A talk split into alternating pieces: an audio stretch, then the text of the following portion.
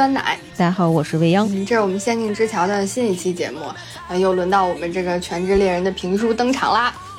嗯，这是我们的第九期评书了哈。然后上个月吧，就是我们得知了，不知道是不是真的，但是全职猎人就是确实要复刊了，我们就不停的在为富坚老师加油 呐喊。这可是动漫圈的大事儿。对对对，希望尽早能够看到呃最新一话的全职猎人。然后我们这个也就是讲到第九期了，我们很快也要追上富坚老师的进度啦。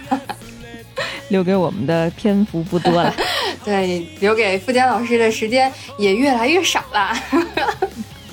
注意身体，注意身体。嗯，对，一定要注意身体啊！虽然我们嗯十分想赶紧看到《全职猎人》的最新一话，但也希望富坚老师能够啊拥有健康的体魄，能够一直的画下去，被我们画下去。祝他的腰伤早日康复啊！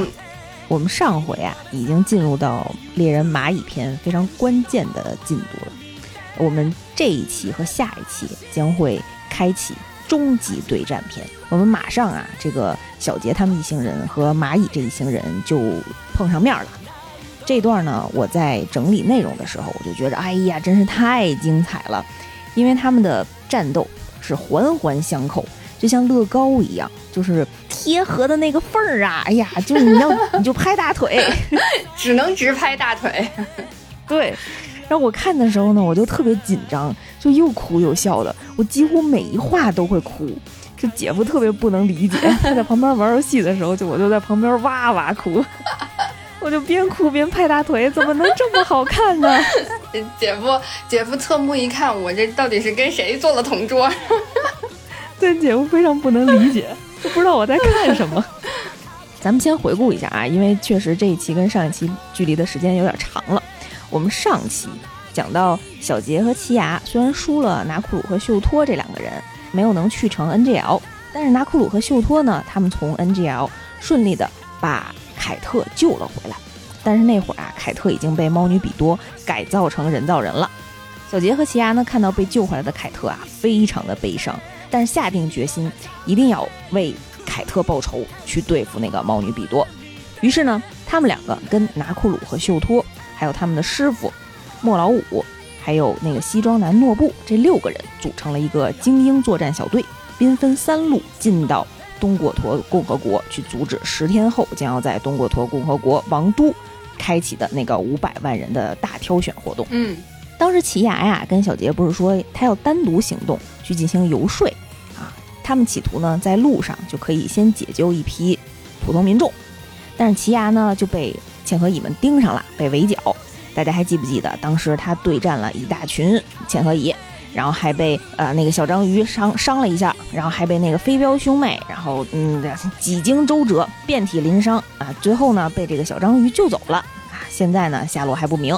小杰呢这边遇到了一个变色龙蚁人，他有两个神奇的技能啊，一个是神的不在场证明，一个是神的共犯啊。他因为当时自己的一个教父被蚁王杀害了，所以呢决心向蚁王报仇，所以他过来找小杰，希望跟这个小组来合作。除了我们小杰这边啊，在蚁王的这个宫殿里出了个大事儿。蚁王当时跟小麦在下棋，蚁王提出了一个赌注，希望小麦输了之后能够交出自己的右臂，但是小麦呢却说我输了我就奉上我的性命。所以蚁王啊当时觉得是自己的觉悟不够。于是自断手臂，给护卫军给吓的。这个猫女比多赶紧来为蚁王疗伤。这个是我们上次所讲的故事。我们就从这个猫女比多的这个治疗开始说起。当这个猫女比多使出自己的这个治疗技能“玩具修理者”的时候啊，我们上次也说到了，因为治疗远比破坏要消耗更大的能量，所以啊，他当治疗这个过程的时候。他是不能施展其他的招数的，所以呢，一方面他在王都里布下的那些傀儡全都收回来了，一方面呢，他那个相当于雷达一样的圆的那个招数，然后也收回来了。这个圆的目的啊，本来是为了感知周围半径大概两千米左右的敌人，但凡有人触及到比多的这个圆，他就能感知到啊，他这个圆的能力非常的强大。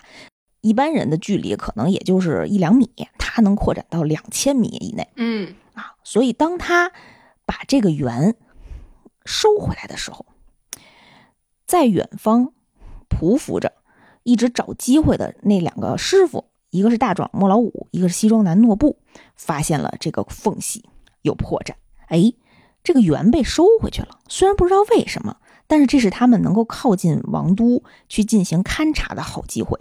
嗯，这个西装男诺布啊，这个师傅有一个他的念能力是叫四次元空间，大家可以直接理解为他开启一道任意门，只不过任意门和任意门之间得先经历一个他所构建的一个虚拟空间啊，就你从这边进去，进到他这个空间里，你再从另外一个地方出去。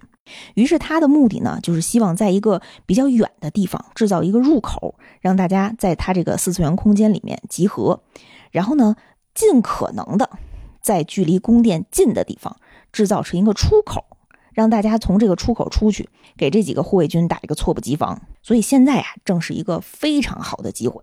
这个诺布心想呢，我这个出口设置的地方一定是要离宫殿越近越好，就恨不得我这出口设置在蚁王床头柜那儿最好，就是我们我们这大部队直接一出来就给他摁床上掐死，这是最好不过的啊！但是这是不太可能的。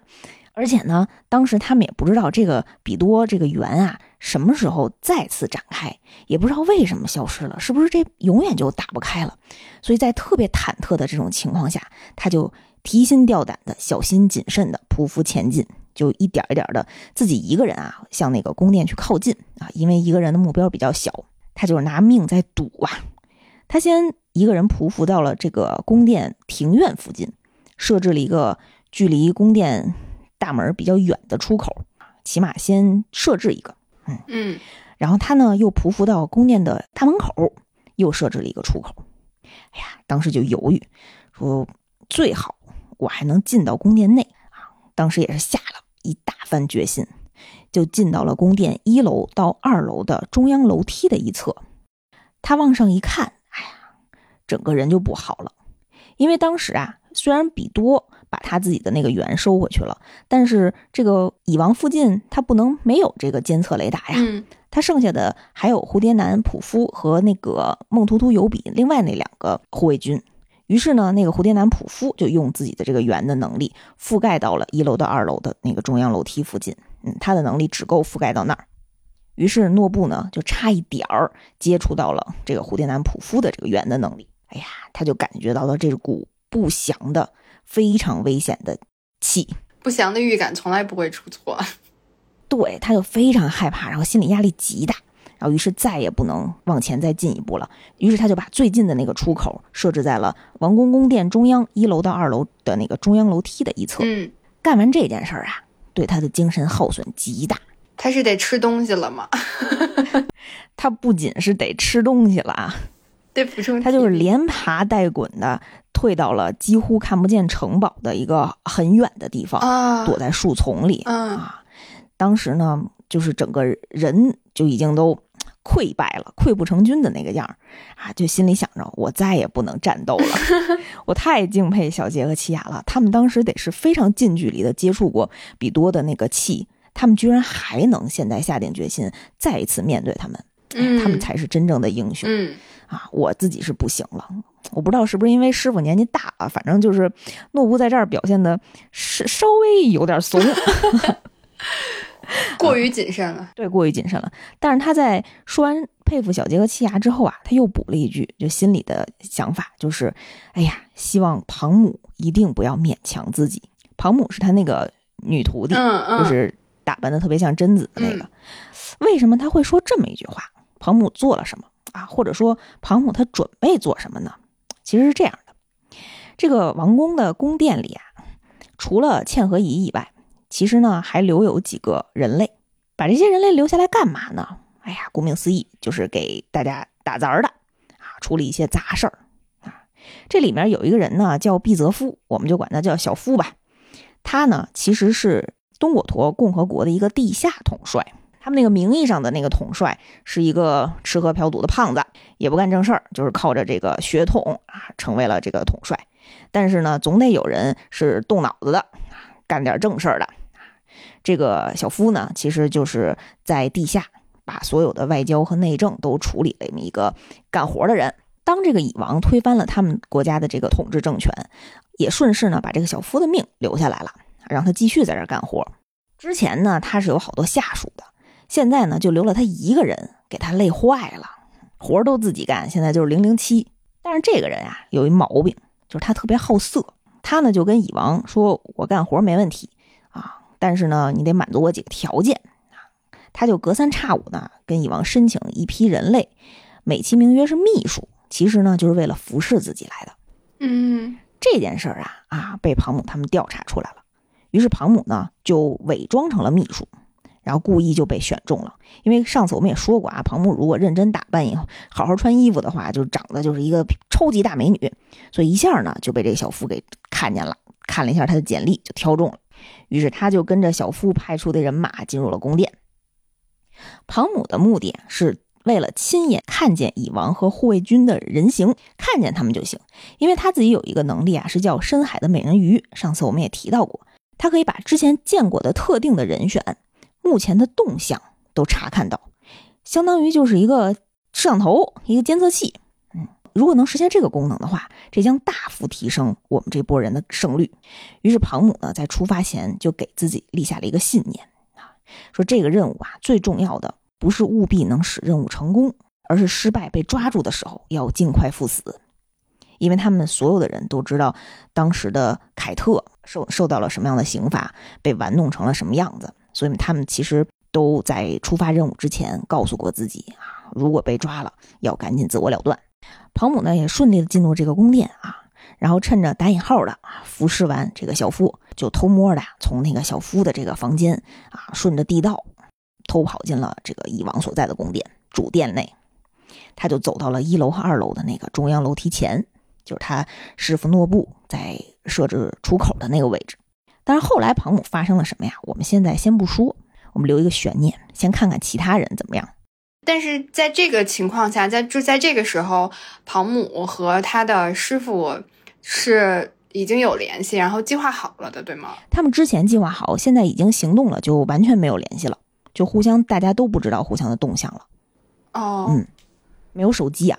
嗯，大家可以理解，在他那个世界没有这种手机通讯、直接通讯的能力啊。也可以说是因为茜和乙他们的感知能力都比较敏锐啊，所以互相不能给互相传递什么信号了。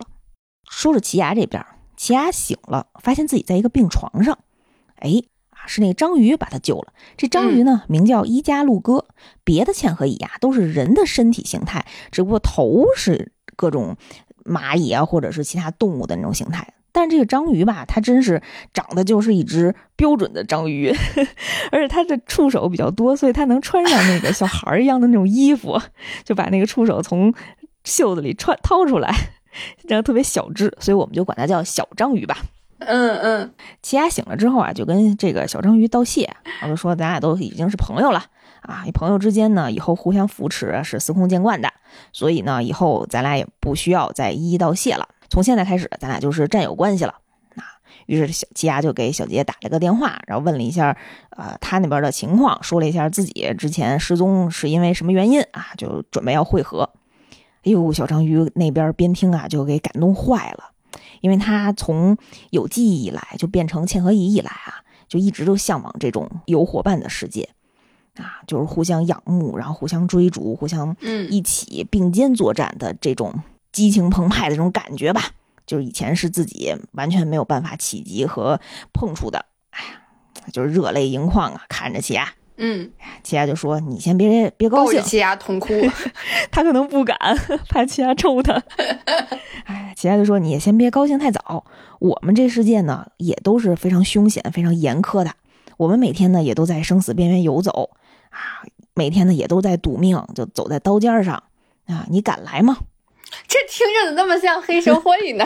确实是啊，你看他跟小杰这，自从认识以来，自从奇亚生下来以来经历的这些事儿。然后这小章鱼听完以后就说：“这我听上去简直就是乐园啊！只要有伙伴在，是吧？啊，这就是我的乐园啊。”于是这个小章鱼也加入了他们这个小的精英组织。这两个人呢，就去回去跟大部队集合了。他们现在这个小精英部队啊，哎呀，刚才那师傅诺布不是已经下线了吗？剩下的莫老五啊，拿库鲁和秀托这组，小杰和奇牙这组，再加上新加入的这个小章鱼和原来那个变色龙，现在是七个人。这七个人呢，准备分别带走三个蚁王身边的护卫军，留着蚁王让会长单独一个人去对付。嗯，他们几个人在总选举开始之前，就在王都啊四下撺掇，就引起这个护卫军的注意。他们就是为了让护卫军啊，呃，把注意力向外分散，就给他们一个印象，就是敌人是混在民众当中，到时候呢会从外部可能会产生袭击，调虎离山。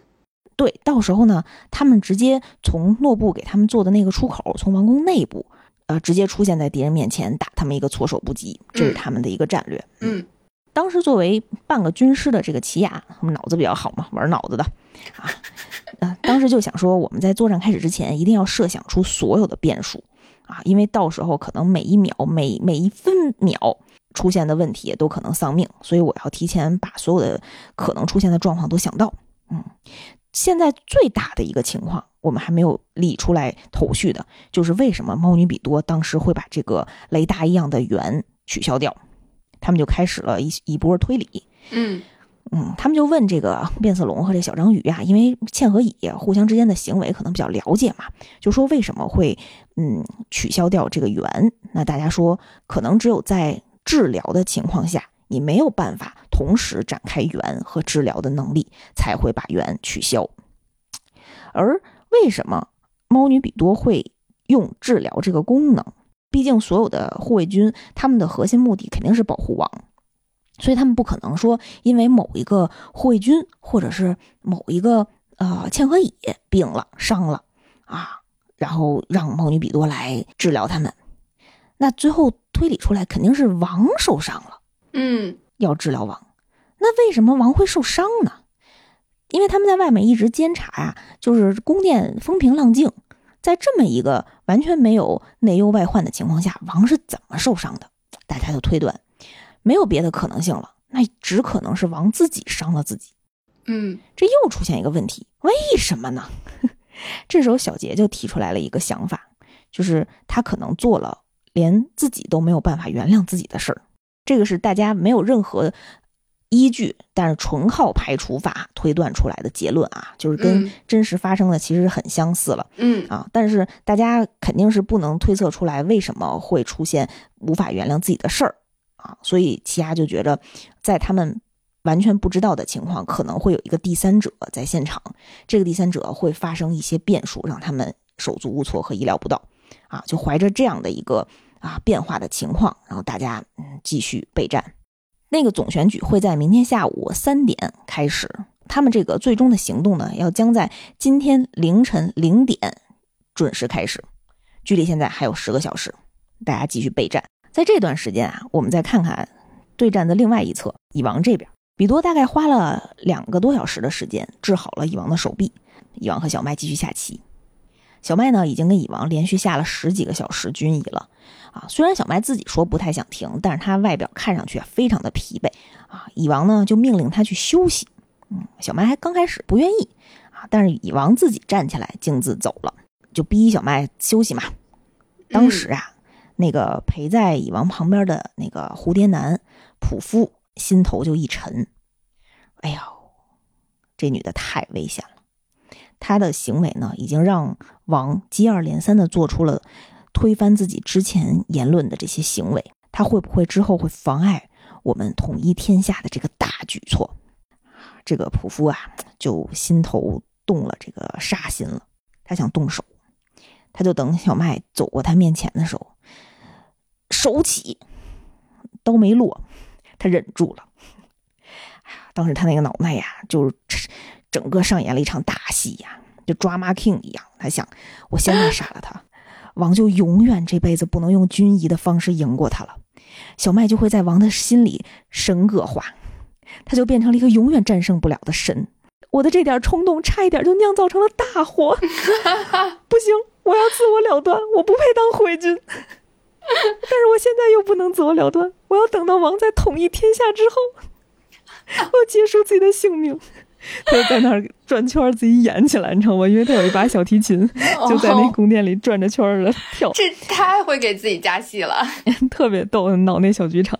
然后那个第三个慧君是一个大壮儿，是一个那个精精肉男，梦图图油痞嘛，他就从窗户里看见了这个蝴蝶男仆夫在这儿演，然后头顶的就出现了一个小朋友，你是不是有很多问号？特别奇怪啊！然后当时他就看向另一边，然后看见那个猫女比多呢，就站在房顶上。然后当时那个猫女比多啊，就困扰于他感受到了王都周围有很多敌人在四散，然后在试探他的能力。然后但是呢，他们又不能主动的。去出击，去离开宫殿，因为他们要保卫王。但是对于猫女比多的那个，呃，想要战斗的那个小心思来讲啊，他就心里特痒痒，然后他就在那个宫殿上面嗷嗷嗷喵喵叫，然后油皮又满脸都是问号，不知道这两个同伴都在干什么。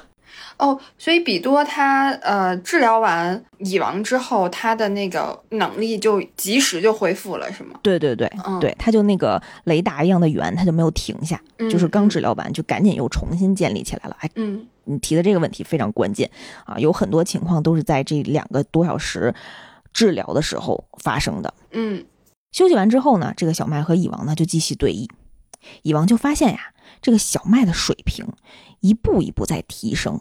小麦觉得自己有点不对劲儿，啊，他就跟蚁王说：“嗯，我感觉有点奇怪，我现在有点停不下来，我脑内现在涌出了那种出奇制胜的排山倒海一般的那个棋盘的画面啊。”然后蚁王就觉着，哎呀，这孩子可能在对弈的过程当中再度的觉醒了，嗯，就是遇强则强的这种感觉啊。于是小麦呢。在跟王下了这么长时间的棋局的过程当中，第一次主动提出来了喊停下，就是他想要停一会儿，他要去干嘛呢？他要回房间把脑内的这些棋谱画下来，他要把它记住。啊，这个王，哎呀，又惊叹了，觉得哎呀，人类好神奇啊！啊，然后他在放小麦走之前呢，他问了小麦：“你叫什么名字？”因为之前他就不会叫小麦的名字嘛，就是那个女的啊。小麦告诉他了，他叫小麦。然后小麦反问蚁王：“那您叫什么名字？您的名字是什么？可以告诉我吗？”蚁王愣住了。蚁王愣住了，蚁王无法回答：“我没有名字，请叫我无名氏。这我是王啊，我我为什么没有名字？”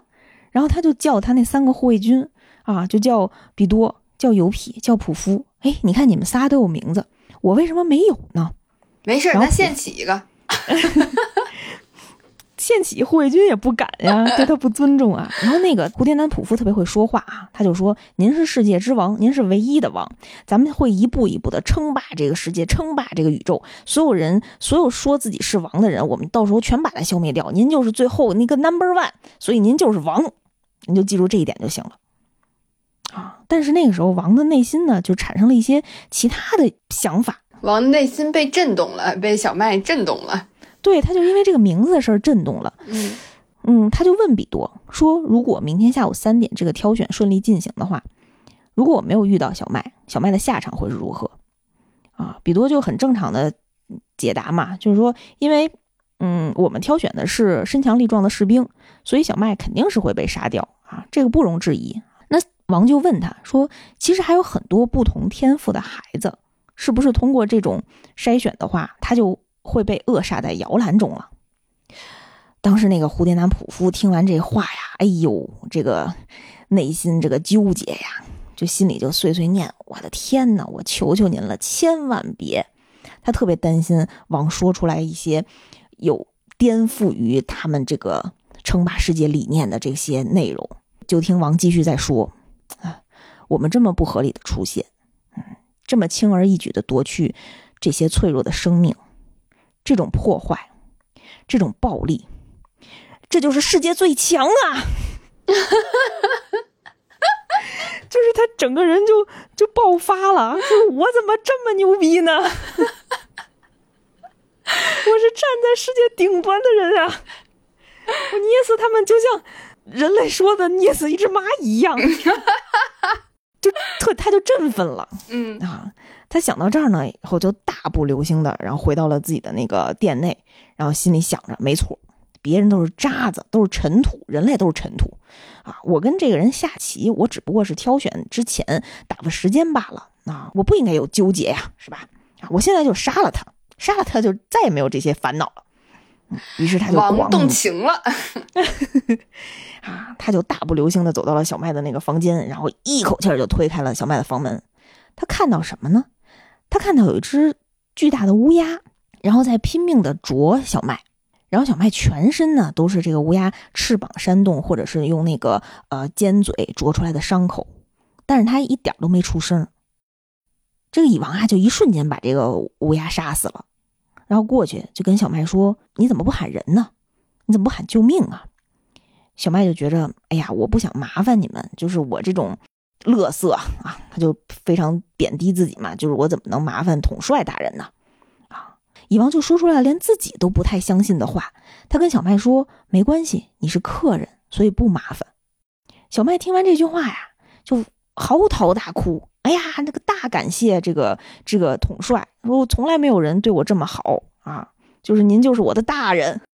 蚁王现在就是一个分裂的状态对，然后蚁王对不对就又迷茫了，说看见这个就是哭的不成样的这个邋遢的小姑娘，然后他就觉得这个生物怎么这么奇怪？就这个人类的这种生物到底是怎么回事儿？而且我究竟应该如何处置它？我究竟想怎么处置它？我连自己都搞不明白了啊！我是谁？我为什么出生在这儿？我连我自己的名字都不知道，我现在完全不知道我应该怎么对待一个这样的人类了。王开始《武林 emo 了，外传》那个问问那个问题的叫什么来着的？姬什么来着救的？命吧，跟秀才啊，姬无命。是谁杀了我？是我杀了我，而我又杀了谁？我感觉蚁王已经往这道上走了。但是蚁王外外表比较沉稳啊，就是内心戏都是我家的。反正王现在 emo 了。嗯在这个王 emo 的过程当中啊，这三个护卫军，嗯，他们要秉承着自己的理念啊，他们就一直在商讨这个防御计划。他们决定至少有一个人必须要留在跟王距离比较近的地方啊，因为蚁王呢给他们下了一个命令，就是说，因为比多的这个圆啊，就是别人也能感应到，王呢就特别不希望说自己被困在一个保护罩里啊，他嫌烦，因为毕竟他的能力是比比多要强的。啊，但是比多呢，就作为一个守卫、一个忠诚的护卫军，也不能直接说，那我怎么着，我给您空出来一块儿。然后蚁王就给他出主意，就说那这么着，那个你的这个园呢，就不要涉猎到我这个三层楼，我的这个相当于寝室和我出入的地方啊，你只要预预防外面啊，就是你哪怕如果有人从地底下来，然后你在一层也可以。嗯就给我空两层的位置，就不要有这个圆的气、啊。所以呢，比多呢为了更好的去监控外界可能会有的敌人，于是他就去到了这个宫殿的房顶上。然后那个蝴蝶男普夫去哪儿了呢？他有一个蝴蝶大翅膀嘛，啊，他就飞到了空中，啊，看到了已经有将近五百万人聚集在广场上，啊，他呢释放了自己的磷粉。这个磷粉有一种催眠洗脑的功能啊，它可以让吸入这个磷粉的人民呢，神情变得非常涣散，就是非常失态啊，就可能意识呢就变得非常薄弱。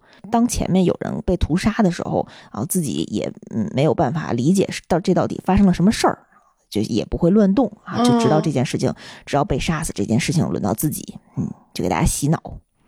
就相当于是控制对对对，了他们精神控制，嗯嗯然后那个那个精肉男，那个孟图图油痞呢，就留在了一楼到二楼的那个中央楼梯上，相当于他的位置是距离王室内一个最近的位置，他在那儿守着。就也是那个比多的圆没有覆盖的那个位置啊、对，就是最后最后覆盖的位置，嗯对，他也能感受到比多的远。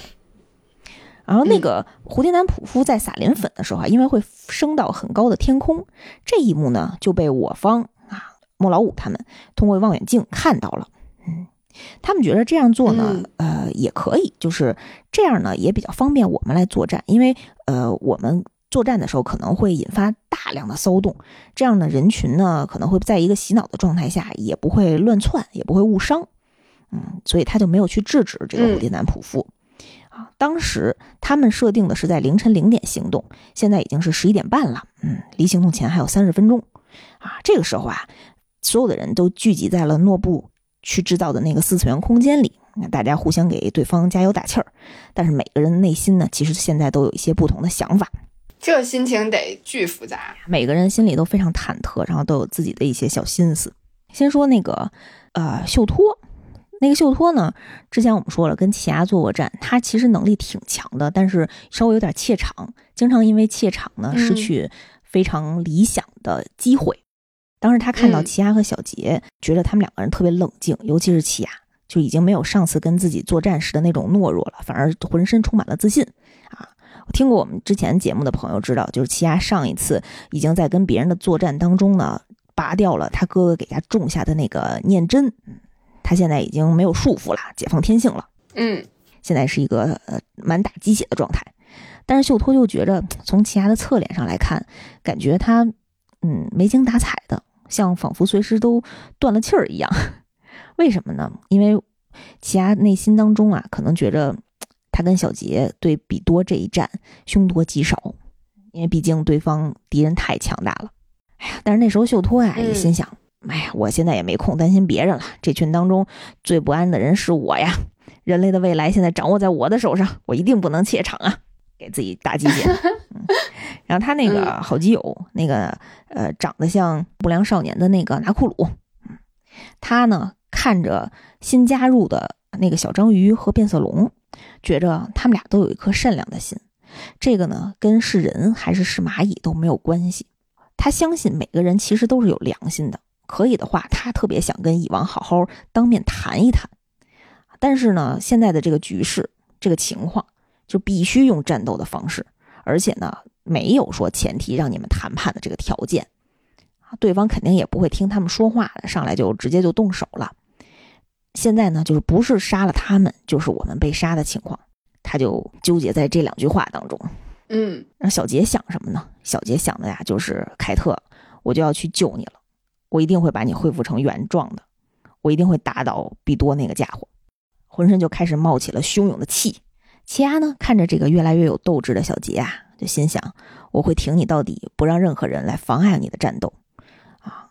用我最新的绝招神速，哎，这个这招神速，待会儿我们在战斗当中会见识到。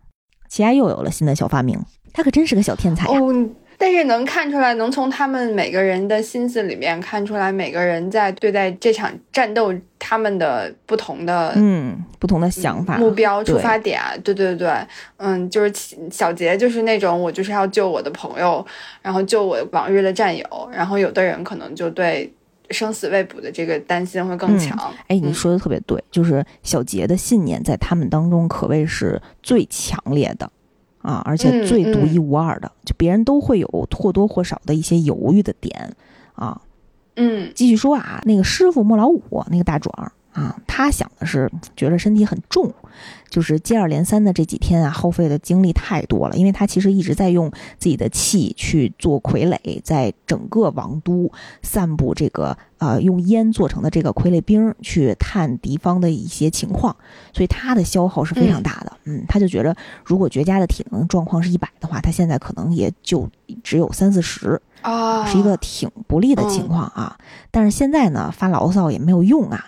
他的那个搭档那个诺布已经败下阵来了，现在只剩他带着这些学生冲进去，所以他肯定不能垮了，他压力挺大的。嗯然后我们新加入的那两个小成员啊，一个是变色龙，他在那儿呢，呃，一直在练自己的闭气，因为他的那个神的不在场证明是靠闭气来施展的嘛。啊，他觉得自己最多能维持两分钟，但是考虑到当时临场的那种紧张的情况，估计一分钟比较稳妥。嗯，他其实就一直在训练啊，也是一个意志非常坚强的人、啊。我们那小章鱼呢，想着是，哎呀，明天零食就要到了，我即将脱胎换骨。几天以前我都无法想象这种人生。谢谢你，奇亚，为了你，我一定会达成任务的。明天是我的生日。我觉得他这就是立 flag，你知道吗？特别经典的 flag。每个人呢就抱着自己的这个小心思，就是在数着秒。最后进场之前，我们再看一下这个作战的分配啊。拿库鲁和秀托和变色龙这三个人组成一组，去对抗那个精肉男大壮孟图图油皮。油皮所在的位置啊，我们再重复一下，他在一楼和二楼的主楼梯上，是在室内，也是在那个就是出口的旁边。对对对对，嗯，对对，嗯，也就是他们第一个会要遇到的敌人。小杰和奇牙他们的目标就是那个猫女比多。猫女比多现在的位置在哪儿？她在房顶上。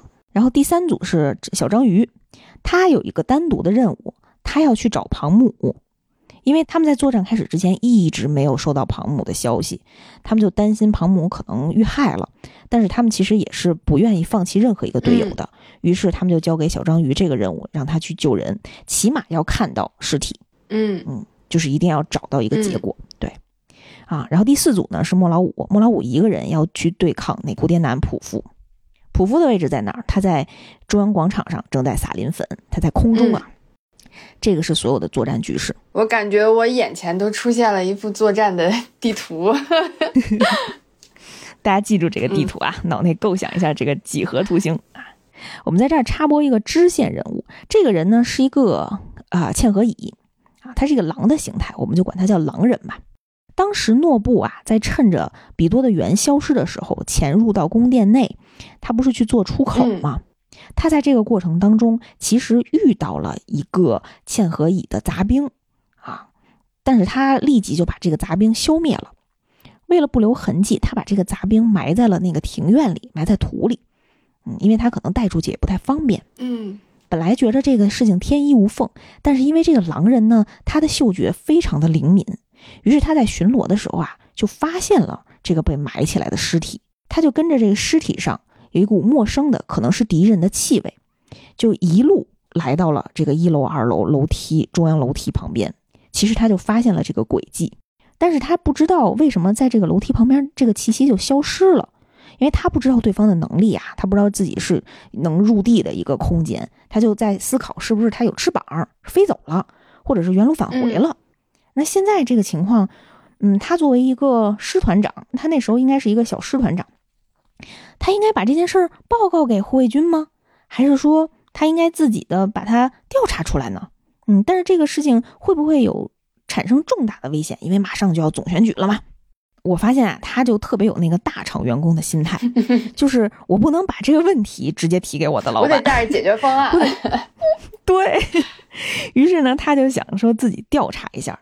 啊，这样呢，他可能到时候在护卫军面前赢得一个好感，我给你解决一个忧患，是吧？啊，我立一功，嗯，到时候呢，这个狼人啊有一个自己的小心思，他其实啊是想当这个王宫的地下首领，他跟那个呃小夫，刚才我们说的那个人类地下首领关系特别好，其实他呢就想借小夫的这个身份啊，在地下统治着这个国家。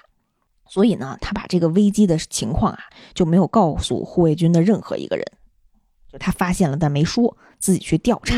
不得不说，这又是一个会做梦的潜河蚁呀。到目前为止，作战还有倒计时两分钟。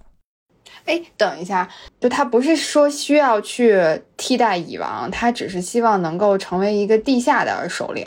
对，他的能力不足以撼动任何蚁王的地位。啊，他只不过呢是想跟这个地下这个小夫人类搞好关系，然后进而操控这个人类，就相当于什么外交内政啊，就这些事儿都能归他所管、所管理。嗯，啊，这是一个想要从政的前合蚁啊，这喜欢动脑子的前合蚁，写着自己的政治生涯，就是啊，在十一点五十八分，距离零点作战还有倒计时两分钟的时候。莫老五在那个四次元空间里大喊：“你们要做好心理准备，我们马上就要出发了！”吓死谁！就在莫老五做这个出征鼓舞的时候，飞行于东果陀共和国上空的怪鸟身上有两名男子跳了下来。当时第一个察觉这个异状的，就是在宫殿房顶上那个猫女比多。他当时在守卫的时候啊，如果问他为什么要抬头看天空？他可能也会说：“哎呀，我就是想抬头看看。”这可能就是他的动物的极端的本能。他发现了有东西接近，可能是敌人。嗯，那个时候其实这两个人还在距离东果陀共和国非常高的高空上，但是比多那时候已经进入了备战状态。他进入备战状态的时候，就把他的圆从原来以他为圆心的那个范围，然后直接凌空升起。他想去更多的去感知高空，就相当于以它为底边，然后剩下的那个范围全都拉起来，嗯，形成一个圆柱体。对对，因为它的圆的那个范围本来就是一个异形，就像火焰一样啊，所以它就把尖尖全都直接朝上空扎起。因为比多的那个气呀实在是太猛烈了，所以当时在中央广场正在撒磷粉的普夫也看到了比多气的这个形态的变化，于是他也仰望向了天空。于是这两个护卫军呢就同时看到了，他们看到了什么呢？他们看到了一条巨龙腾空而下。啊！这两只护卫军的注意力一瞬间就被这个发光的龙吸引。这鸟会变形是吗？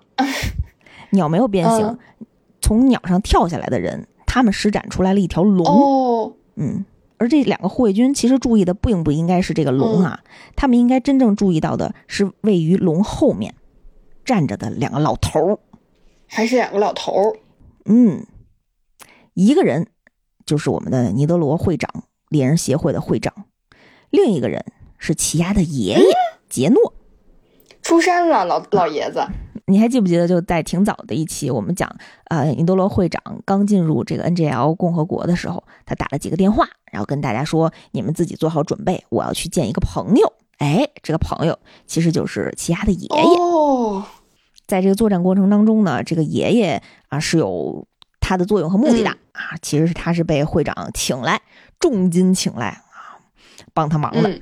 当那条飞天的大龙和比多的圆互相接触的一瞬间，双方就感应到了彼此的力量。与此同时呢，猫女比多就解除自己的圆，这是为了让自己完全进入一个应战状况。他就准备跳起来，这是为了进入完全的应战状态。当时比多就马上准备跳起来，跳到空中向这两个人迎战。但是在一瞬间，他发现这个龙分裂了，化成了无数发着光亮的小龙。朝着整座宫殿降落庆祝，这一群小龙名叫龙星群，这是奇亚爷爷的一个大招。嗯，这招挺狠。而且这个龙星群啊，它这个气其实是能够穿透墙壁啊，直接扎进地底的，就是威慑力其实非常大，攻击力非常大。而且当时他们诱骗比多把这个圆解除掉的时候，其实圆除了探测敌人的位置，它还能给宫殿形成一个保护罩。但是就是因为比多要应战，所以把这个圆给解除了。这个时候，整个宫殿都被这个龙星群袭击了。姜还是老的辣。嗯，它变成小龙，然后所谓的那个袭击就是小龙都掉到这个城堡里，然后开始攻击，是吗？呃，其实不是，其实就是像射箭一样，就是那些龙就变成从天而降的那种利箭，就扎进来，就它不会再有变化了，它就相当于一道剑气。哦哦，它扎进去之后，就是里面的人就死了，是吗？就如果你要是被被扎中扎到了，就死了。对对对，相当于就是跟闪电一样，就被劈了一下。但是因为比多的战斗能力也非常强，所以他在瞬间就看到了隐藏于这些发光发亮的龙群尾部的这个人类。他看到了比无数条从天而降的这个小龙更危险的是，呃，那个穿着一个短袖 T 恤，胸前写着“心流 ” 大字的那名人类。这就是奇亚的爷爷是吗？不是，是会长。呃，他是看到了会长，对。会长呢？我这儿提一下啊，会长比齐亚的爷爷其实要大了很多啊。齐亚的爷爷刚出生的时候，会长就已经是个老头了，所以其实比多是定位到现场最强的那个敌人，然后赶紧冲了过去。但是没想到的是，这个会长呵呵一笑，说了一句：“这招对你很不利吧，小蚂蚁。”好轻浮啊！对，然后就施展出来了会长的一个大招，叫百世观音。这是什么招？这一招啊，在其他的爷爷的解说之下特别有意思。这一招爷爷说是最难对付的。尼特罗会长的这一串动作，在比多的感觉当中啊，是极度流利且缓慢的，就相当于你看一个八 K 超高清的视频一样，就每秒有六十帧。因为他们都是能力特别强的念能力者，所以他们能看到每一帧的画面。就大家能感受到这个我形容出来的这种状态吗？但人眼是看不到一帧的，对吗？对对对，看不到。比多呢是已经把自己所有体感时间压缩到无限短，嗯，相当于把自己的时间暂停，才能用双眼看清尼特罗会长的这个动作。哦，所以他的动作是很快的。对，他的动作很快，而且非常多。为什么叫百世观音呢？就是在你没有任何反应的前提下，击掌已经出来了。嗯，换句话说呢，就是无可闪避的快速攻击。然后比多就被打飞了。对对对，就是你还不知道怎么回事呢，就已经失败了。比多就真的像一个小蚂蚁一样就被啪飞了。被啪飞之前，会长还说希望你就这么消失算了。这对比多来讲是最好的结局了。对，要不还得再来一遍。说说这个会长的百世观音吧。嗯，这段是有一个会长的小回忆，还挺有意思的。当年呀。尼特罗会长四十六岁，那是一个冬天。他有碍于自己的肉体与武术的极限，正在一个啊大雪纷飞的山上冥思苦想。最后，他做出来了一个结论，是感谢。他为了报答武道，培养了自己的无限恩情。他极力的想表现一些心意，于是想到了一个锻炼的方式，就是一天一万次要打出感谢的正拳。感谢的什么？正拳，感谢需要出拳吗？这可能是他们习武之人特殊的表达感谢的方式吧。于是呢，他每天调整呼吸、敬拜、祈祷，摆好准备姿势，呵，出拳，完成这些连续动作。嗯，一开始呢，大概会花费五到六秒的时间，一天下来做完一万次，需要十八个小时以上。这别是这。睡觉就醒了就出拳就感谢，是他不是在山上修炼吗？他每天就过这种练完倒头就睡，醒来又继续锻炼的日子。然后经过了两年，他察觉到了一个异状，就是他做完了一万次，太阳居然没有下山。每天都这样吗？每天都这么练啊！他于是他又练了几年，做完这个感谢的正拳一万次之后，居然花费了不到一个小时的时间。嗯。长此以往的锻炼，就是他出拳越来越快嘛，啊，这个流程越来越极致。我以为他改变了时间的单位刻度呢，可能在这些高超的习武之人眼中，时间也已经会被改变吧。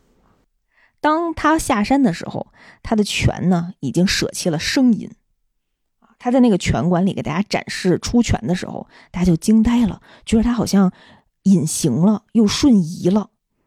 而且这个出拳的声音好像是从每个人的背后发出来的，嗯，大家就看见他的时候，莫名其妙的叫出来了“观音菩萨”，然后那个曾经收留他的那个武道馆的馆长，直接就给他跪下来了，说希望你务必收我为徒。尼多罗会长还非常嬉笑的说：“你肯请我吃饭的话，我就可以，你就是你包饭就行。”然后这段往事呢，已经是六十多年前的事儿了。嗯，之所以讲这段故事啊，是因为当时我看到了一个新闻，是讲日本有一个小哥，因为特别喜欢《全职猎人》的漫画，所以他每天呢在在家自己就练这个感谢的正拳。真的 啊，就一直他说他要打到那个富坚老师重新连载的时候，每天也一万次吗？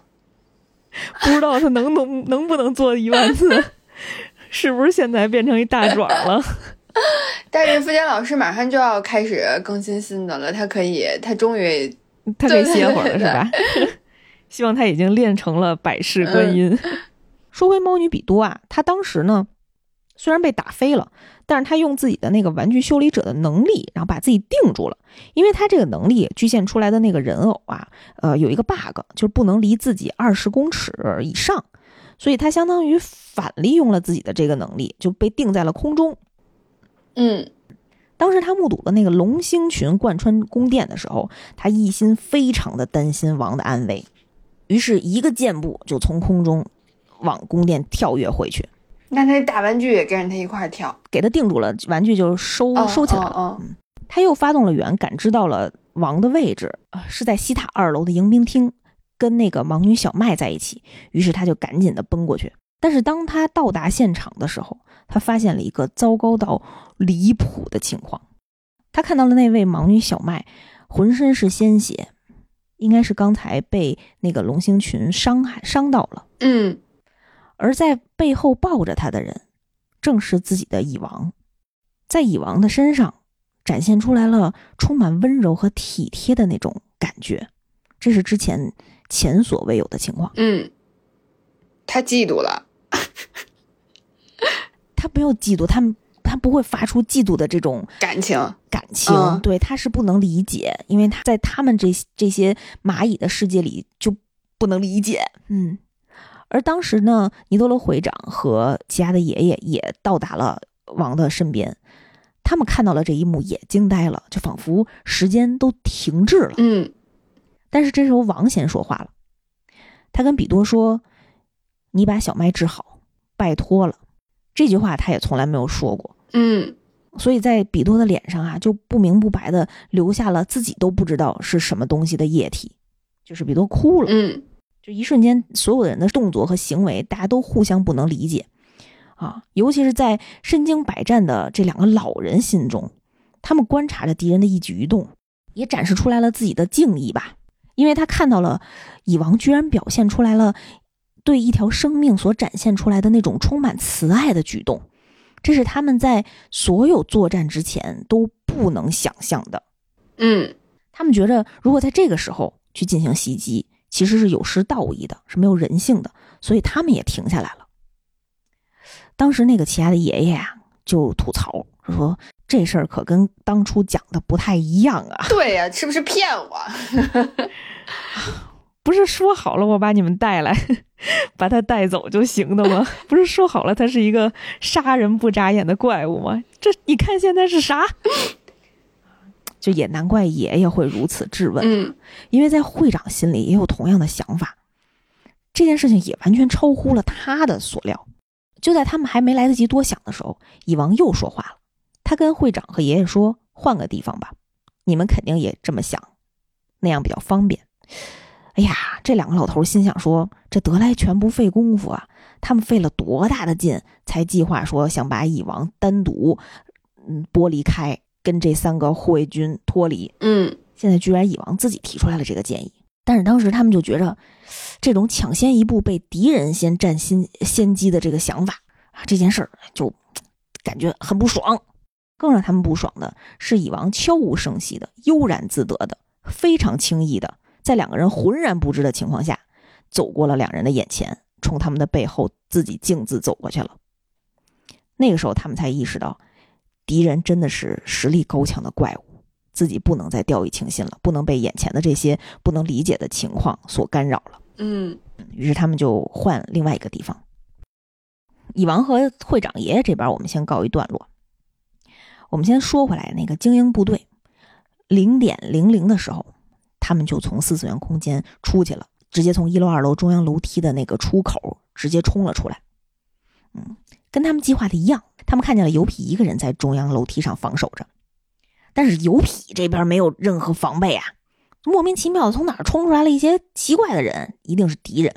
但是他作为一个护卫军，他既然能当护卫军，虽然他没有什么脑子吧，是一个大壮儿啊，他是呃唯一一个魔兽和蚂蚁混合而成的这样的一个嵌合蚁，它不是人和蚂蚁混合而成的。嗯所以他血液当中本能的那种抵抗、防御和攻击的能力，一瞬间就爆发了，啊，然后就变形了，就变成了一个魔兽的形态，然后以准备迎接这些敌人的攻击。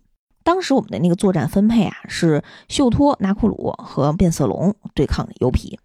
秀托当时其实有点耽误了，为什么呢？因为他当他们从出口出来的时候，他们也没有想到啊会遭受那个龙星群的袭击，所以其实对于他们来说，也是从天而降了那么多剑气，这个龙星群还是不够智能，精准是对吧？他应该能辨别出敌我双方啊。没错，嗯。当时除了奇牙知道这是怎么回事儿，因为他一眼就认出来了，这是爷爷的大招嗯啊。其他人其实是不知道的，就觉着怎么还有第三方势力，然后想了一下，可能是肯定是那个会长那边的操作，嗯但是他们不知道这个龙星群是什么样的招数和什么样的影响。嗯然后就在这个秀托犹豫的这半秒钟的情况，然后小杰因为他的目标非常明确，所以他其实是冲向了油皮，他其实就是奔着二楼冲过去，吸引了油皮的注意。嗯也是因为这个，给秀托争取到了半秒钟的时间，秀托非常感动，又要哭了啊。当时他们的作战配合啊，其实是拿库鲁背着变色龙一起施展了神的不在场证明和神的共犯，相当于拿库鲁等于说被隐身了。嗯嗯，他就从侧面给这个大壮油皮打了一拳，在他的身上附上了他的那个念能力，就是一个小玩偶。大家还记不记得他的念能力叫“天上天下唯我独尊”？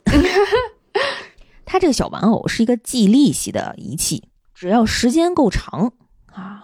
他就会让敌人百分百进入到一个绝的状态，就是三十天不能使用念能力。嗯所以相当于就打出了一剂预防针吧。就最次最次的情况，只要我们能够撑到固定的时间，这个油皮也可以丧失行动能力。嗯但是就在拿库鲁打出这一拳的同时啊，因为他近距离的接触到了对方，已经发现了自己深不见底的这个差距跟对方。这个油皮呀、收到了莫名其妙来自一个未知的一拳，非常生气啊，一拳就打碎了中央楼梯，哎呦我天哪！那，整个这个大楼梯就塌了。嗯然后秀托呢，也因为他正在这个站在楼梯上，所以在这个袭击当中啊，断了一条腿。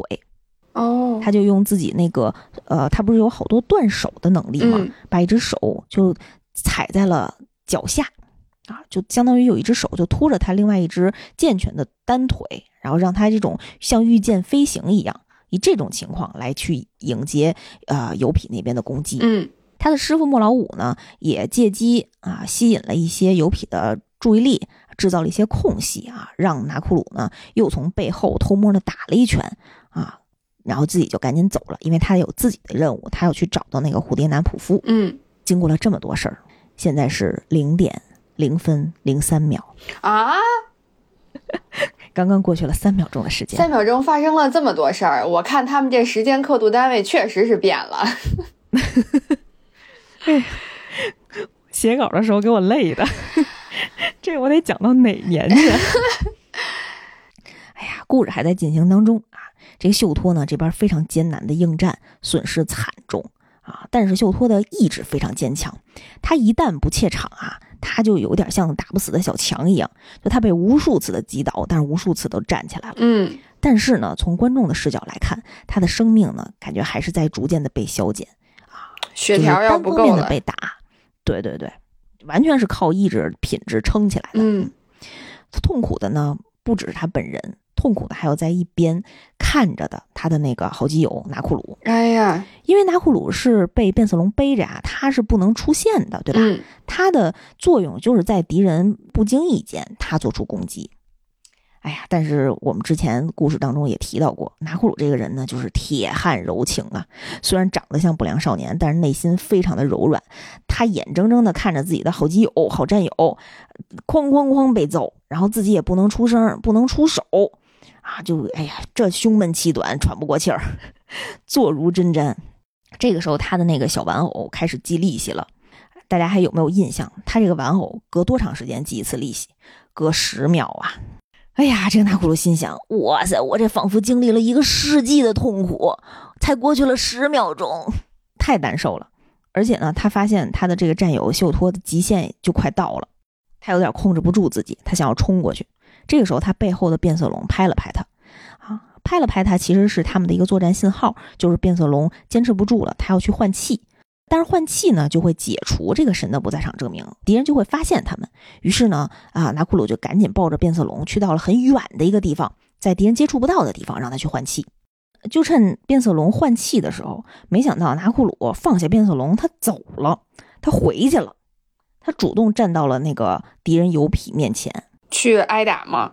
呃，反正去叫嚣了，嗯就是吸引注意力、嗯，啊，就是他就是为了把他的呃注意力从他那个好基友身上吸吸引走。嗯他就边跑边打，边打边跑啊，目的呢就是为了把油皮引开秀秀托身边啊。但是他那搭档变色龙都尴尬了，这你给我搁这儿，我这是一我是一辅助啊，我自己又不能战斗是吧？我我就你走了，你相当于展露在敌人面前，你完全没有办法再进行呃隐身了。嗯敌人已经知道有你的存在了，嗯隐身就没必要了。嗯那怎么办呢？变色龙心想，那我得赶紧去找别人，于是他就也先行离开了。他去找谁，咱们待会儿再说。小章鱼，哎，咱们待会儿再说。啊，然后拿库鲁呢就溜着那个油皮啊，边跑边打，但是油皮追了一会儿就不追了，为什么呢？因为油皮突然意识到，我根本就不应该追你，我的目的是保护王啊！啊，我跟你在这儿捉迷藏干嘛呢？呵，这么半天才反应过来啊！是，所以他不是一个没没什么脑子的一个魔兽嘛。当他意识到的时候啊，他就赶紧原路返回了。然后拿库鲁就想坏了，秀托还在他那个回去的路上，他赶紧就冲回去了。然后发现居然秀托还活着，但是从位置来看呢，就是秀托这块呢，就是油皮肯定会经过的，这就说明啊，在油皮经过的时候，就对秀托视而不见，嗯，就算活着也没关系，相当于我们的死活完全对方不关心，嗯，这对于以全心全力扑在战斗上的拿库鲁和秀托来讲，是一种前所未有的屈辱，这这。伤害性不大，侮辱性极强。侮辱性极强，没错啊！难道我们只不过是你眼中的苍蝇吗？你就等着后悔吧！十分钟之后，苍蝇的攻击会让你倒地不起，自己给自己加戏，你知道吗？哎呀，但是这时候呢，嗯，拿库鲁就看见地上奄奄一息的秀托，哎，想着不行，我这得先把秀托给救我救出去啊！嗯，他就抱着秀托一步一趋的往外走。但是这个过程当中啊，自己内心就非常纠结，他就觉着，啊，秀托和油痞当时肯定眼神有过交汇，那个时候呢，秀托一定有了必死的觉悟，我们面对的都是生死之战啊。但是他想了一下，啊，浑身是血的秀托，在这个大壮油痞面前，只是被轻描淡写的这么一瞥，他都能想象油痞看他的表情，啊，就是不屑，啊，你这简直就是侮辱了我，侮辱了我的同伴。战友被这么侮辱，我难道要沉默吗？我我我来这儿干嘛？我是为了世界，为了人类吗？不是吗？如果我们胜利了 是。如果我们胜利了，我们最终完成任务了，我和秀托还能握手庆祝吗？我们还能拍着对方的肩膀互相赞许，说一句“你做的不错吗？”哎呀，这太受伤害了。对，因为他们的信念不一样。嗯。然后拿古鲁就觉得绝对不行。想到这儿的时候，他一把就把秀托扔下了，又扔 下了。秀托就面朝下，啪就被拍在了地板上。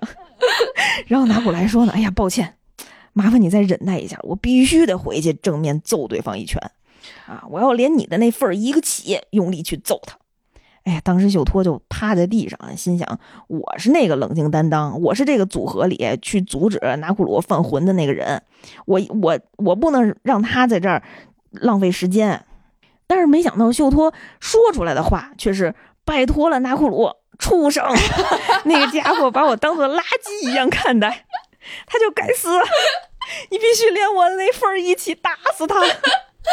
受到了强烈的冲击，这两个人，对，然后纳库鲁信誓旦旦说没问题，交给我。哎呀，对不起了，师傅，我们俩就是笨蛋，有一些东西比这个世界还重要。特别热血，我看到这儿的时候又哭了。哎呦，这看到这儿想起了自己上班的时候。哎呀，就是你明明知道，哎呀，自己到底是为了什么，但是就是过不了心里这坎儿。对对对，啊，嗯嗯，于是拿库鲁呢就冲上三层就去找那个油痞。当时那个油痞啊上三层也没找着王，也没找着别人。然后呢，那个他又觉着身边他那个拿库鲁那个小机器人老跟着他，然后动不动就说时间到啦，开始计算利息，就特别吵啊。然后作为一个不会用脑子的大壮，他现在就是脑内信息突然之间非常之多啊。刚才莫名其妙出来了这么多人，然后呢，我这个又莫名其妙被打。啊！我这现在有莫名其妙的小人跟着我，这数字还不断的增加，我又找不着王，我又找不着他们俩，我好头疼啊！然后就在这个时候，那个那拿库鲁不就又回来找他吗？太乱了，大壮看着拿库鲁了。然后拿库鲁就跟他打了个招呼：“嗨。”尤比一下就暴走了。尤比说：“搞什么鬼啊？你们这一群混账！”然后他就爆痘了，他那个脑子可能就爆炸了，脑子爆炸带出来的连锁反应就是整个人都暴走了，嗯，就变成了呃魔兽的二阶段进化，就又膨胀了，膨胀的同时呢，就引发了巨型爆炸，就像一个小型原子弹一样。身体膨胀是吗？对，身体膨胀，就是大概把这个宫殿前面广场上炸出了五十米的一个大坑。嚯！啊！但是因为拿古鲁他那个腿脚特好，然后赶紧意识到了发要发生什么，然后跑特远一下。嗯，啊，他回头看到这个大坑的时候啊，就心想，这是个好机会，因为他的那个记利息的那个小小人儿啊。他那个计利息的方式呢，其实一方面就是要引诱对方释放大量的气，这样呢可以让他对方尽早的破产，就尽早的进入绝不能使念的那个阶段。嗯嗯啊，所以他就计划说，我就故意激怒他，我让他不断的爆炸，我让他炸死，只要我跑得快啊，然后早晚。就因为一点一点激励起，时间不是太长了吗？那十秒钟太难熬了。我让它疯狂爆炸，我就可以加速这个破产的这个节奏。嗯嗯，本来这件事儿呢是一个满分答案，但是没想到啊，在油皮爆炸的这个过程当中，它进化了，它长脑子了，它长脑子了。对，真假的呀？真的，就是他突然意识到了，我这种愤怒对王有什么好处。就是现在这么复杂的一个形势下，我这么轻而易举的施发我的愤怒，是不是一件正确的事儿？他居然会思考了，一个魔兽居然会思考了，这件事情就非常的恐怖。我本来以为他会就是脑爆而亡呢，没想到还竟然能长脑子。对他长脑子了，所以他冷静下来了啊，而且他会战术了，他要假装自己是一个被愤怒冲昏头脑、愚蠢的中仆。他要故意引敌人而来，他这脑子长得有点太快，太多了。是啊，然后于是那个拿库鲁还秉承着自己那个战略，然后想激发他暴走，所以迎着他就冲过去了，就说我要打死你，然后叫喊着叫嚣着，我要带着我那个同伴的那一份儿，我要打死你，然后就冲过去了。就在这两个人马上就要迎面的那一瞬间，油皮把自己要爆炸的那个气一下就收回来了。哦，住了啊，然后转而他出了一拳。当时那个呃拿库鲁其实意识到了对方是使诈，来不及了，已经来不及了。他们俩可能马上就要接触到了。对，那个时候拿库鲁就已经走马灯了啊，就脑内已经是跟师傅跟秀托告别了，就觉得自己这辈子过得特别窝囊，怎么 怎么着的。又开始演戏了啊！嗯，就马上那个就整个眼前就白了，你知道吗？就快过去了那劲儿。啊！但是突然之间，从天而降了一束巨雷。这又是谁？这又是谁？是我们的奇牙。他动用了自己的新型招数，那个神速啊，施展出来了十万伏特啊！而且当时啊，是他背着变色龙从高空施展的这一招，所以就相当于从天而降了一一道闪电，一道雷击，然后击中了那个油皮。没有人知道这个雷到底是哪儿来的。对，然后油皮也不知道怎么回事儿，就突然被击中了，然后相当于你在被击中的那一瞬间，你肯定身体就麻痹了嘛，然后就制造了空隙，然后拿库鲁就利用这个空隙，哐哐哐哐哐哐揍了好几拳，瞬间就跑了，不但救回了自己的一命啊，然后还帮自己和帮秀托，然后打了对方好几拳，解气。所以变色龙去找到了奇牙，找到奇牙，对，啊，但是我们其实都知道啊，奇牙呢，并不会因为。什么小事儿离开小杰，他肯定是要守在小杰旁边的。但是他为什么这个时候跟变色龙转而来到了拿库鲁这边呢？啊，我们稍后就解释。不，你现在先说。先说莫老五，我马上就解释。我那两分钟就解释起啊，解释我们这小可爱。啊，先说那个刚才呃帮那个秀托诱敌，然后后来去找那个蝴蝶男普夫的莫老五。因为莫老五跟那个油痞这段连得很近，我先说一下，就是当那个蝴蝶男普夫他看到了这个龙星群下坠到宫殿当中，然后他一瞬间也爆痘了，他就觉着王可能会受到伤害，然后他不是一个特别忠心耿耿的抓马 king 吗？然后他就叫嚣着王，然后就飞回去了，瞬间飞回去。当时他冲进了那个王的三层宫殿，看到了满地破碎的棋盘和棋子的时候，因为那个时候啊。嗯，比多不是已经把小麦带走了吗？啊，他是晚一步进来的，他只看到了破碎的棋盘。哎呦，我们这位抓马 king 啊，又开始痛哭流涕啊，满脸都是内痕为什么呢？他呀，因为心里隐隐的就不希望王和这个下贱的人类走在一起，所以当他看见了残骸的那一幕，他相信事实一定是王和小麦在一起，或者是嗯，肯定是接触过了。嗯，他又不想相信，他又不愿意王跟这个人类在一起，他就觉得自己就哎呀，怎么能质疑王的选择？但是又因为自己的忠诚忠贞，希望事实按照自己的想法去嗯推进。说白了呢，就是他希望小麦死啊，但是他又不能让小麦死，他又不敢违背王让小麦死，就整个这个纠结的内心啊，就又开始了自己的那个脑内剧场。我没资格当护卫，我不配。啊，反正就在他这个演戏的这过程当中，然后莫老五正好上到三层撞见他了。莫老五呢，就用自己那个大烟斗啊，用自己的念能力，用烟雾把整个三层的这个空间都包围起来了。当时那胡天南普夫啊，就是边哭啊边看到了这个敌人，然后心里也特别生气啊，他就散散出了自己身上的那个磷粉。他的磷粉还有一个能力，就是可以感知敌人的心理状态。然后他发现莫老五是一个嗯经验非常老道，然后有。啊，很强的意志力，然后很坚定，然后不是轻易就能放弃的这么一个敌人啊。于是他决定呢，要用心理战去突破。他就开始自己跟莫老五自我介绍啊，我叫肖亚普夫，我是王的护卫军啊。我知道你的目的怎么怎么样啊，但是呢，嗯，我不会让你轻易成功的啊，要不然你就试试看。嗯，人聊起来了，啊，但是莫老五呢，刚才我们也说了，他就是经验非常老道，他不上套，他也不说话。因为他担心这个磷粉被吸入之后啊，自己可能会被洗脑啊，他不给对方任何这个空隙。嗯，于是我们的普夫呢就开始原地转圈，把自己卷成了一个巨大的蚕蛹。这是什么招？哎，莫老五也这么想，你要干嘛？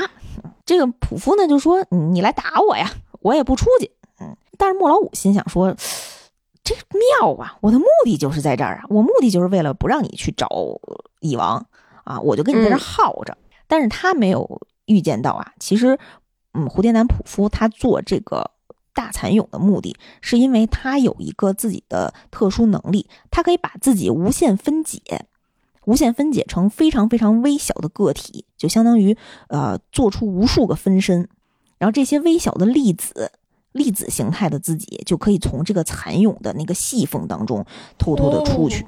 然后也可以从这个烟雾当中偷偷的出去，但是这招呢是不是可行？我们稍后再说。哎，我们回来说我们的小天使奇亚了。当时小杰和奇亚呀看到三楼啊出现的这个浓烟，他们就知道这是莫老五的烟啊，这就证明呢莫老五和那个蝴蝶男普夫可能在这儿在作战，所以呢比多应该不在这儿。于是小杰呢一回头，他看见了二楼天台上啊。这个尼德罗会长从里面走出来了，啊，前面站着一个奇怪的生物，这应该就是蚁王。当时会长注意到了小杰，然后就用拇指朝自己的身后一指，他的意思就是你的目标在那儿呢。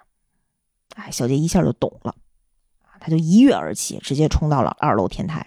奇亚就赶紧跟过去了。他们就在二楼天台啊，看见了呃后走出来的爷爷，嗯，就奇亚的爷爷。本来呢，爷爷其实哎。我们之前也讲过啊，爷爷和爸爸就是属于给多少钱干多少事儿，多一个人都不会杀，多一句话都不会讲的。但是可能因为看到了自己的亲生孙子吧，所以爷爷呢就多说了两句。爷爷说：“我的工作到这里结束了，任务以外的事情我一概不知啊，里面的事情呢由你们自己判断。”小杰不明所以啊，但是齐牙跟爷爷接触的时间长，他就觉着不太对劲儿，这里面一定出事儿了。爷爷为什么要这么说？爷爷话里有话，嗯，哎呀，有深意。于是呢，他们就非常忐忑的走了进去。映入小杰和奇亚眼帘的是跪在地上的猫女比多，嗯，还有他身后一个巨大的玩具修理者的那个玩偶，嗯，正在操作着什么。小杰看见比多的一瞬间啊，那个怒火就冲起来了，就直冲天灵盖。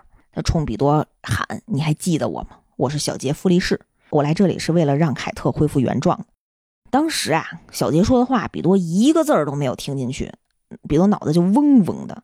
他当时一瞬间就想着如何度过这场困境，完成王的命令，因为他觉得小杰的实力确实不容小看嗯，而且呢，他必须要保护小麦，这是王拜托他的事情，这是现在最关键的一件事儿。所以呢，就是比多完全都没有散发出一丝的杀气，就想着怎么样保护小麦。这个呀，就让站在后方观察的奇牙注意到了异常。奇牙就觉着敌人现在已经出现在眼前了，为什么对方完全没有做出应战的反应，甚至一点杀气都没有？你相当于赤身裸裸体的去面对全身防备的敌人。嗯，难道他是以为自己一定会赢，还是说在这种短距离当小杰出招的一瞬间，他在展示自己的念能力？应该不会，因为小杰现在的气非常的猛烈，应该不会是轻敌的这种状态。而且啊，他看比多跪在那儿，就是半跪着的那个姿势，以及双手有点展开的那种架势，就特别像一个母亲，像是以自己的身体在保护其他弱者的感觉。吉亚那个时候也非常惊讶，说怎么可能呢？就这种家伙，就是这群人绝对不会说是保护别人而存在的生物。